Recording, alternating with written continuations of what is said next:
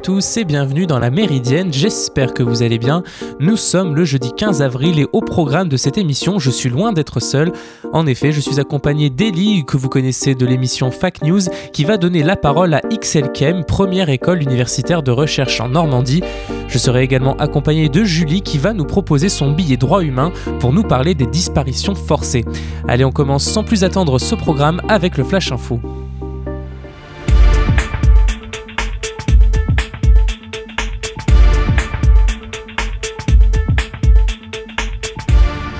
Et on commence avec Bernard Madoff, architecte de l'une des plus grandes fraudes financières de l'histoire américaine, qui est décédé hier dans une prison de Caroline du Nord à l'âge de 82 ans, relate le Wall Street Journal.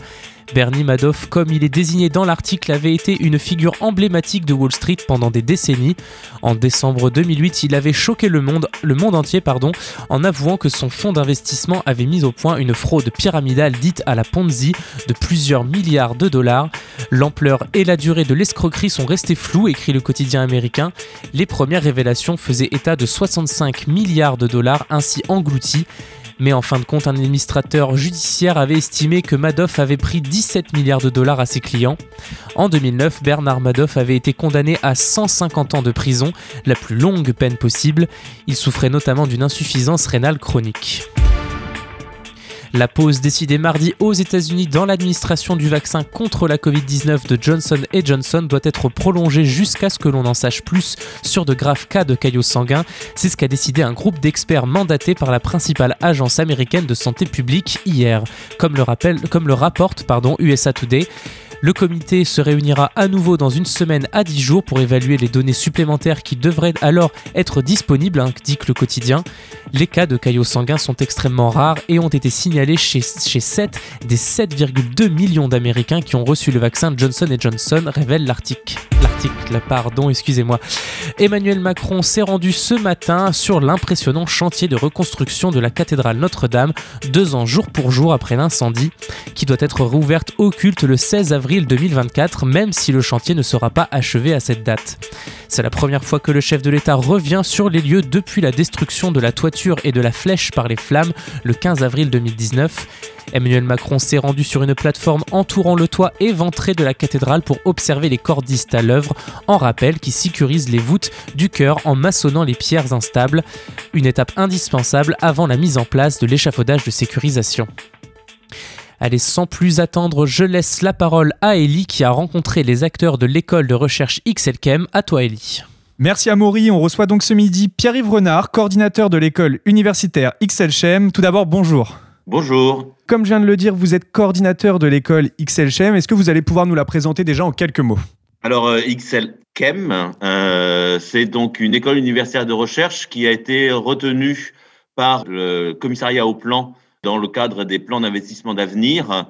L'objectif euh, de ces, ces, projets et ces écoles universitaires, c'est d'assurer et de renforcer euh, à la fois le lien formation-recherche et euh, de pouvoir internationaliser les formations. Il y a une cinquantaine d'écoles universitaires de recherche qui ont été retenues en, en, en France avec un, un double volet un volet euh, master, master 1, master 2, et euh, un volet doctorat à chaque fois.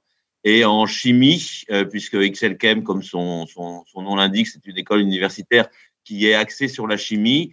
Il y a trois écoles universitaires de recherche en France, une à Strasbourg, une à Grenoble avec des aspects santé et biologie, et une qui, elle, est purement tournée vers la chimie en Normandie qui rassemble les trois universités normandes, l'université de Caen, l'université de Rouen et euh, l'université du Havre, et les deux écoles d'ingénieurs que sont l'INSA de Rouen et euh, l'ENSICAN. Et donc là, ce qui va nous intéresser, euh, c'est plus particulièrement le volet master.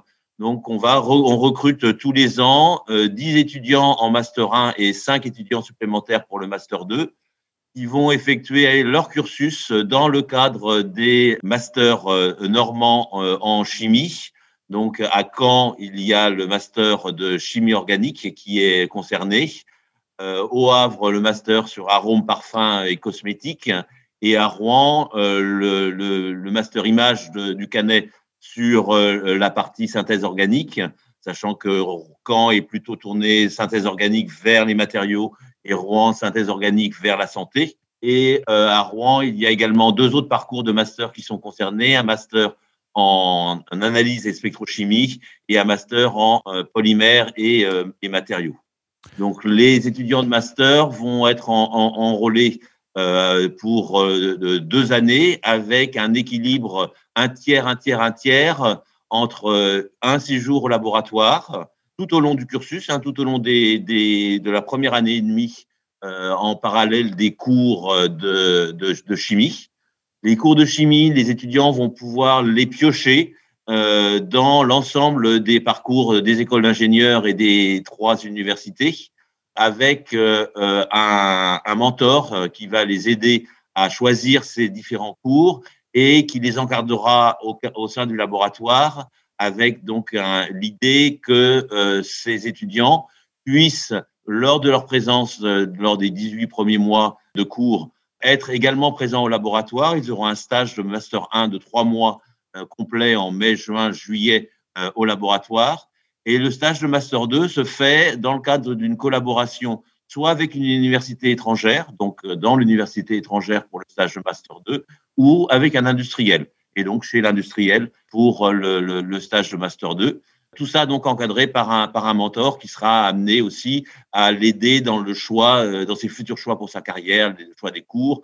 Et puis la troisième, le troisième volet, euh, c'est un aspect management et donc il y a des cours de management qui sont dispensés par les IAE euh, des, des, trois universités euh, avec une certification spécifique, un supplémentaire, un supplément au diplôme sur ces cours de management. Donc un, un, vraiment un, cursus en trois, en trois volets, des cours de, chimie hein, en, en, anglais qui seront choisis par, par l'étudiant euh, sur les cursus. Donc, une grande partie se fera en distanciel, hein, bien sûr, on commence à avoir l'habitude maintenant. Une présence au laboratoire avec euh, un sujet de recherche euh, à traiter avec le mentor, et puis donc cet aspect cours de management. D'accord. Mais mis à part les stages du coup qui sont en laboratoire, comme vous m'avez dit, les, les, les, cours sont 100% en ligne ou il y a aussi des cours en présentiel en fonction du lieu Il y a aussi des cours en présentiel. Ça mmh. dépendra beaucoup euh, de la façon dont, euh, dont l'étudiant et le mentor construisent le, le cursus du, euh, de, de l'étudiant. L'ensemble du cursus se fera en anglais. Euh, certains cours de management sont avec des supports en anglais et le cours est en français. Et il n'y a pas de travaux pratiques, hein, puisque les travaux pratiques seront faits dans le cadre du laboratoire. Ce sont que des cours et des travaux, et des travaux dirigés. Euh, et évidemment, si l'étudiant de Caen choisit un cours qui se fait à Rouen, euh, le cours sera en distanciel hein, pour, euh, pour éviter les, les, les allers et retours entre Caen et, et, et Rouen. Et donc, c'est une école qui, qui peut être faite, euh, donc vous avez dit, vous vous ciblez vraiment à l'international. Voilà, l'idée, c'est de, de, de, renforcer l'internalisation des masters. On a un parcours de master l'ensemble des, parcours de master, donc c'est analyse et spectrochimie, euh, polymère et surface et euh, synthèse organique à Rouen qui sont déjà en double diplôme avec euh, l'université de Florence. Au niveau canet, il y a des liens forts avec les universités anglaises, à Southampton en particulier. Et là, on peut pas faire de, double diplôme. Et l'ouverture, c'est sur toutes les universités européennes avec lesquelles les euh, euh, européennes ou, ou euh, d'Amérique du Nord, où il y a un, stage cette année euh, en, en, en, collaboration avec l'université Macquarie, hein, qui est à Sydney, et plusieurs stages avec, euh, qui sont en collaboration avec l'université du Québec à Montréal. À Caen, il y a un stage qui est avec une université allemande à, à, à Munich. Donc l'idée c'est ça, hein, c'est que le, les étudiants, dès leur parcours de master, puissent avoir euh, des, alors, des cours avec des, des, des enseignants-chercheurs étrangers hein, qui vont participer aux cours de master, euh, à peu près pour euh, euh un cinquième de, de, de, des cours. Et puis ce, ces stages, vraiment une très forte volonté d'avoir, euh, de pouvoir envoyer nos étudiants euh, faire des stages à l'étranger, soit dans des universités, soit dans des entreprises étrangères. Les thèses sont en collaboration également avec des universités étrangères et l'idée, c'est que le doctorant passe 18 mois en France et 18 mois euh, dans l'université étrangère avec un cofinancement 50-50 entre Normandie Université hein, et puis donc l'université euh, étrangère en question. Euh, j'aimerais revenir aussi sur euh, la notion, le, mentor. En fait, c'est aussi ça l'intérêt, c'est que même s'ils sont à distance, ils sont toujours accompagnés par quelqu'un qui voit avec eux plus loin pour leur avenir. Donc, c'est aussi comme ça l'intérêt de cibler les cours, les stages, tout ça, c'est grâce au mentor. Voilà, le mentor qui, qui sera de la même université et sera de l'étudiant, puisqu'ils seront amenés à se voir tous les jours. Hein. Le mentor, lui, suit l'étudiant au jour le jour, euh, écoute ces, demandes. Euh, on a eu des, euh, étudiants qui ont rouennais, qui ont choisi des cours à Caen parce que c'était plus en adéquation avec la carrière qu'ils voulaient, vers, laquelle ils se dirigeaient. et donc, c'est le mentor qui leur a dit, bah, tiens, à Caen, il y a des cours en, en, drug design, par exemple, cours en drug design qui ne sont pas offerts à Rouen.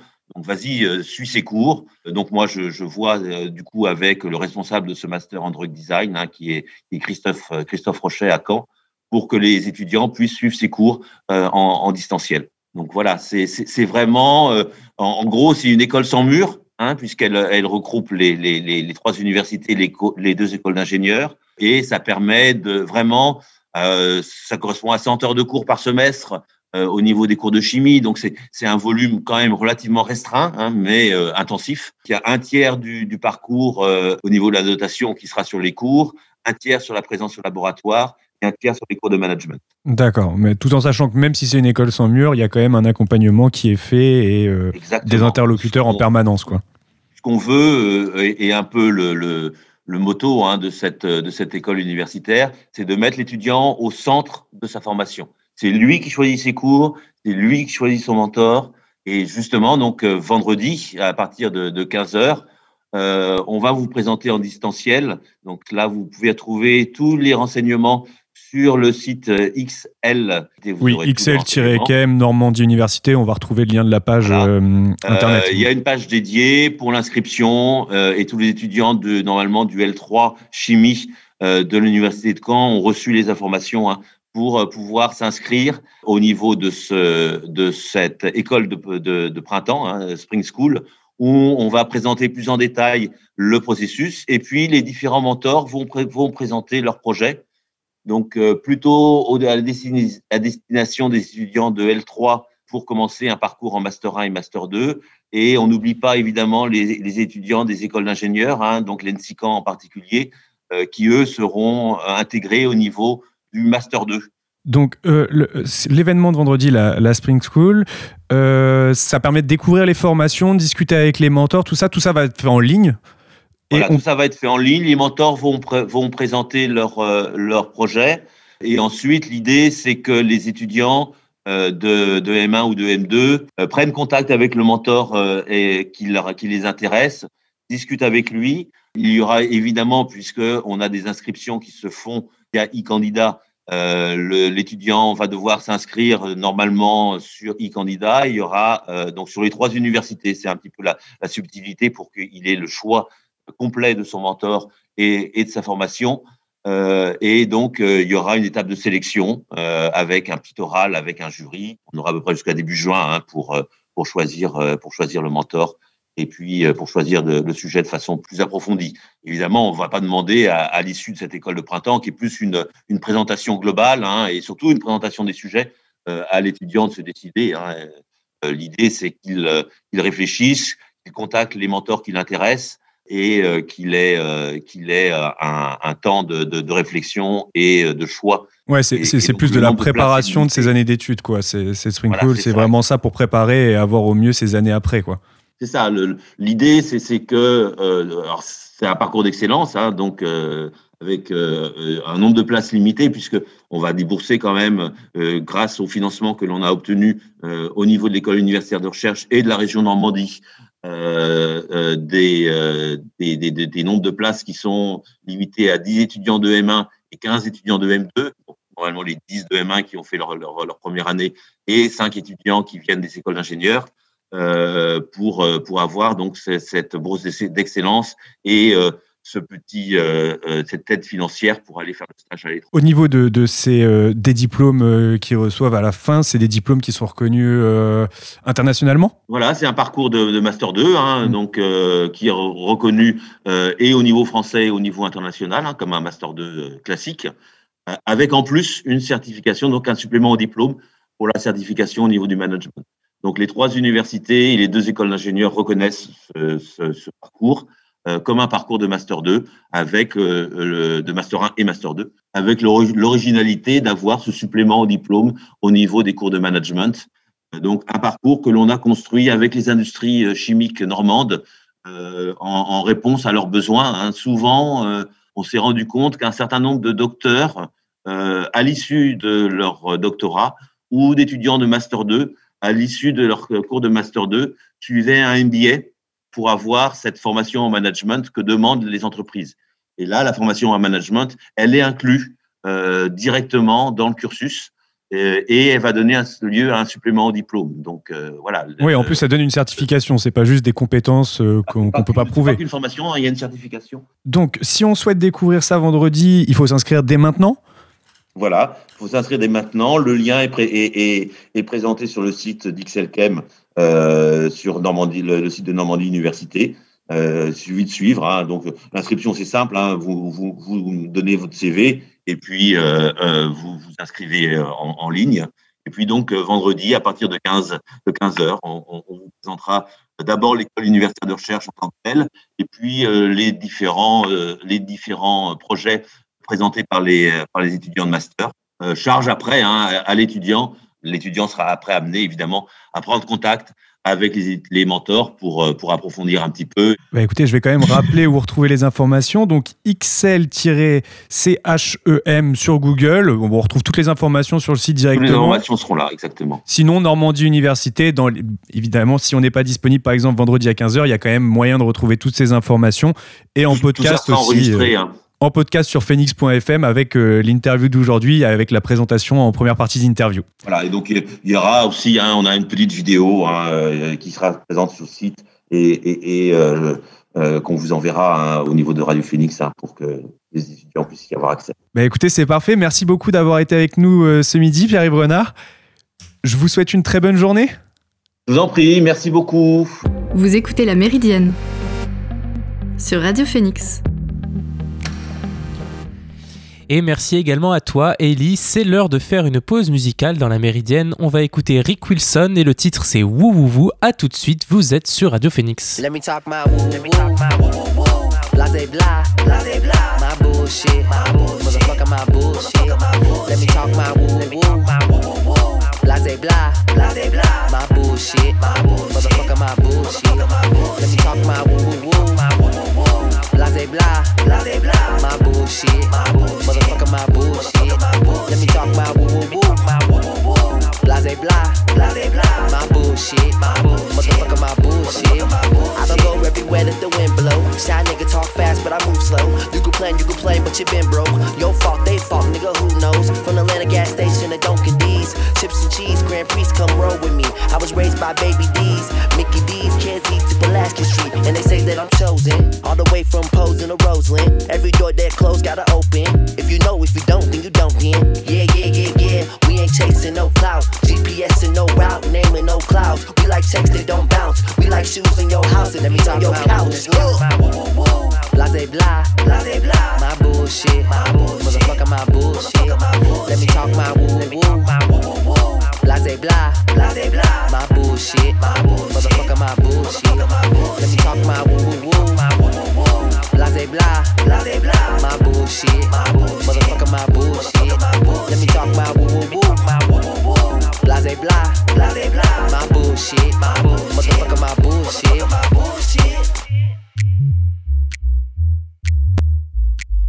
De retour dans la Méridienne et je vais laisser la parole à Julie pour sa chronique droit humain. Bonjour Julie, de quoi vas-tu nous parler aujourd'hui? Salut Amaury, alors oui, euh, pour cette nouvelle chronique qui euh, redevient à distance, euh, j'aimerais parler d'un sujet d'actualité, c'est un sujet qu'on a probablement déjà évoqué très rapidement, c'est le cas des disparitions forcées.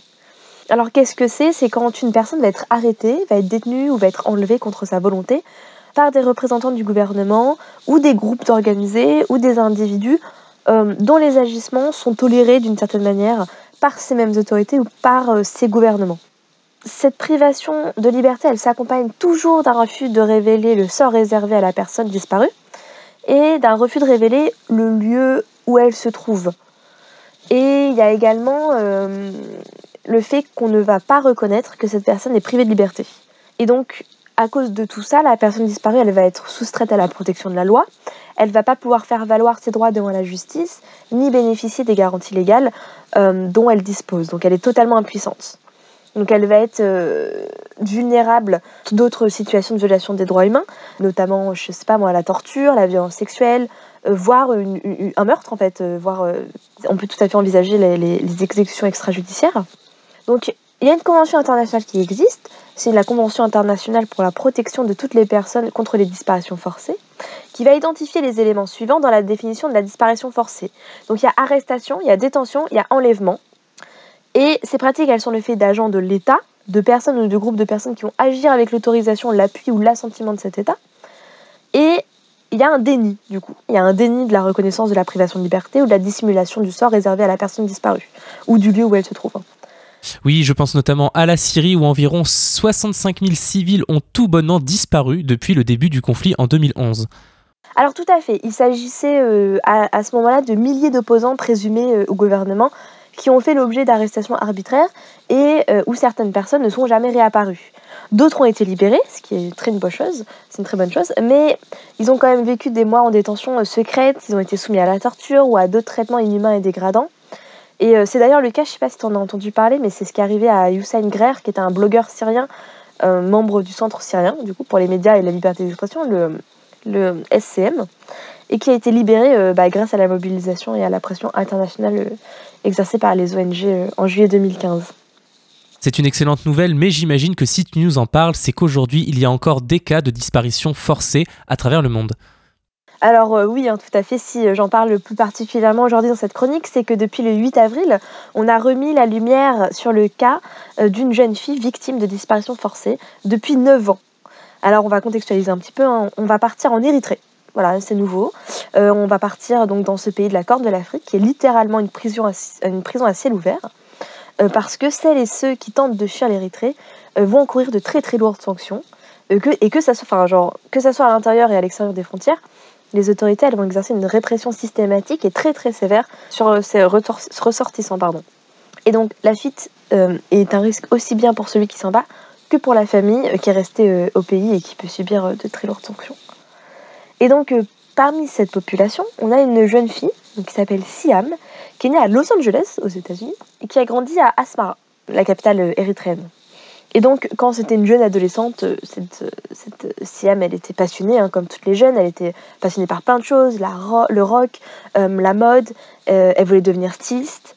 Et le 8 décembre 2012, elle est arrêtée par les autorités à la frontière soudanaise.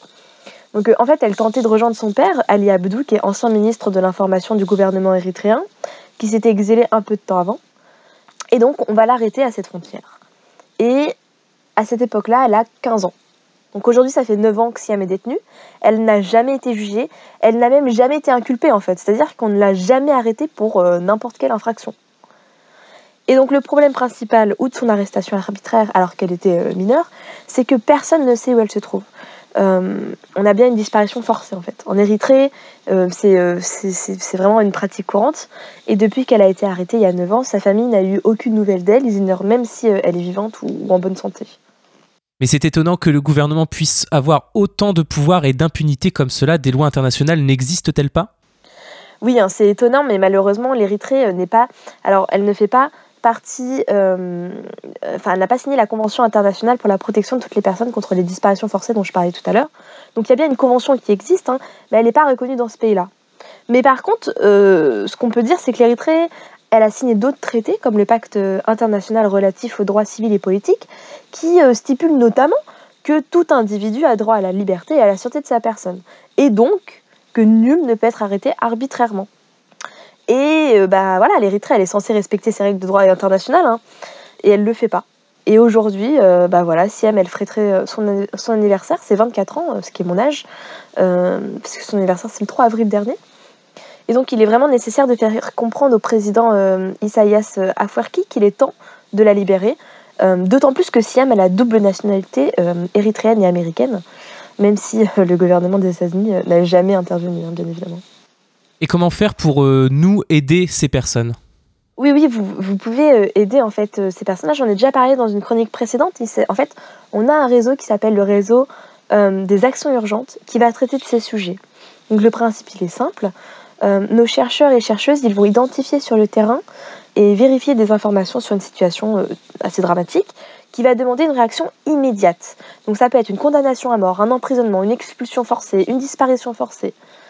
Et on va avoir ce qu'on appelle un dispositif d'action urgente qui va être déclenché, euh, qu'on va activer. Et il y a des milliers de contacts qui participent à ce réseau, dans tous les pays euh, où il y a Amnesty International, euh, pour faire pression sur les autorités. Donc on va limiter les intermédiaires, c'est-à-dire que c'est le chercheur sur le terrain qui va rédiger lui-même l'action urgente, après, Londres va le valider rapidement, notre siège social. Et en France, on va ensuite se charger de la présenter aux personnes, aux gens, aux, citoyens, euh, de façon à ce que vous puissiez connaître la situation et agir en quelques minutes. Donc vous pouvez envoyer un email, vous pouvez envoyer un courrier, c'est vous qui adressez le message, c'est pas nous. Et nous, on fournit, en fait un modèle de lettre que, vous pouvez personnaliser ou, pas, et vous l'envoyez directement aux autorités qui peuvent agir sur la situation. Et donc si vous vouliez aider Siam, c'est possible grâce à votre smartphone du coup. Euh, vous pouvez interpeller le secrétaire des États-Unis, Anthony Blinken, pour exiger euh, la libération de, de Siam les disparitions forcées, les exécutions extrajudiciaires Est-ce qu'il y a un lien avec une certaine impunité internationale? Les gouvernements ne sont-ils pas maîtres de leur propre justice? Des dérives peuvent être extrêmement dangereuses, non? Alors, excellente remarque. Hein. Euh, oui, oui, oui, en effet, toutes ces thématiques elles vont rentrer dans, dans le sujet euh, de ce qu'on appelle la justice internationale. On va dire que la justice elle est fondée sur le respect des droits fondamentaux de chacun, c'est normal. Et comme le proclame la Déclaration universelle des droits de l'homme, la reconnaissance de la dignité euh, inhérente à, tous les membres euh, de, de la famille humaine et leurs droits égaux et, inaliénables euh, vont constituer le fondement de la liberté, de la justice et de la paix dans le monde. Alors, ça semble bien beau dit comme ça, hein, bien évidemment, mais concrètement, ça veut dire quoi? Ça veut dire que lorsqu'une personne va être poursuivie en justice pour une infraction pénale, elle va faire face aux mécanismes de l'État. Et la manière dont elle va être traitée va démontrer de façon concrète dans quelle mesure euh, cet État respecte les droits de la personne et l'État de droit. Donc on peut dire que tout procès pénal en fait est l'occasion de mesurer l'engagement des pouvoirs publics envers la justice, ainsi que la volonté de faire respecter les droits humains. Et c'est d'autant plus vrai lorsque la personne jugée est accusée de crimes qui portent atteinte à la sécurité de la société, tels que des actes de terrorisme ou des crimes contre l'humanité. Et donc il est du devoir de chaque État de juger les auteurs d'infractions pénales devant des tribunaux indépendants, bien sûr, impartiaux et compétents, tout ça, dans le respect des normes internationales quelle que soit l'infraction commise, si le procès est inéquitable, bah, la justice elle est rendue ni à l'accusé, ni à la victime, et ni à la société en général. Ça semble un peu logique. Et du coup, il y a certains États, bien sûr, qui s'en fichent de la justice. Et, encore pire que ça, il y a certains États qui favorisent même cette impunité. Et donc, on va avoir vraiment besoin, avoir le besoin d'avoir des tribunaux indépendants euh, qui vont reconnaître euh, le dédommagement nécessaire des victimes. Euh, notamment des crimes de génocide, des crimes contre l'humanité, des crimes de guerre, des actes de torture et des exécutions extrajudiciaires et les disparitions forcées. Oui, cela peut concerner aussi des multinationales qui continuent de se soustraire à leurs responsabilités et à ne pas rendre de compte quand leurs activités ont des conséquences néfastes sur les droits de milliers de personnes. Lutter contre l'impunité en toutes circonstances est finalement un impératif pour bâtir un monde juste. Oui. En fait, euh, le, manque de volonté politique euh, des mécanismes de justice euh, défaillants euh, ou même le manque d'impartialité ou d'indépendance en fait, ou, même de moyens, vont être des entraves à la justice. Et du coup, la priorité va porter vraiment sur ce renforcement des garanties que les États doivent apporter pour que les justices nationales s'exercent en toute indépendance et permettent un accès à la justice aux victimes, ce qui n'est pas le cas aujourd'hui. par exemple en Érythrée, où, où les gouvernements vraiment agissent en totale impunité. Et donc quand les systèmes judiciaires nationaux sont défaillants ou inexistants, la justice internationale, elle a un relais. Et même si elle est encore récente et imparfaite, c'est vraiment l'ultime rempart contre l'impunité. Et il faut vraiment travailler à renforcer euh, cette, justice internationale.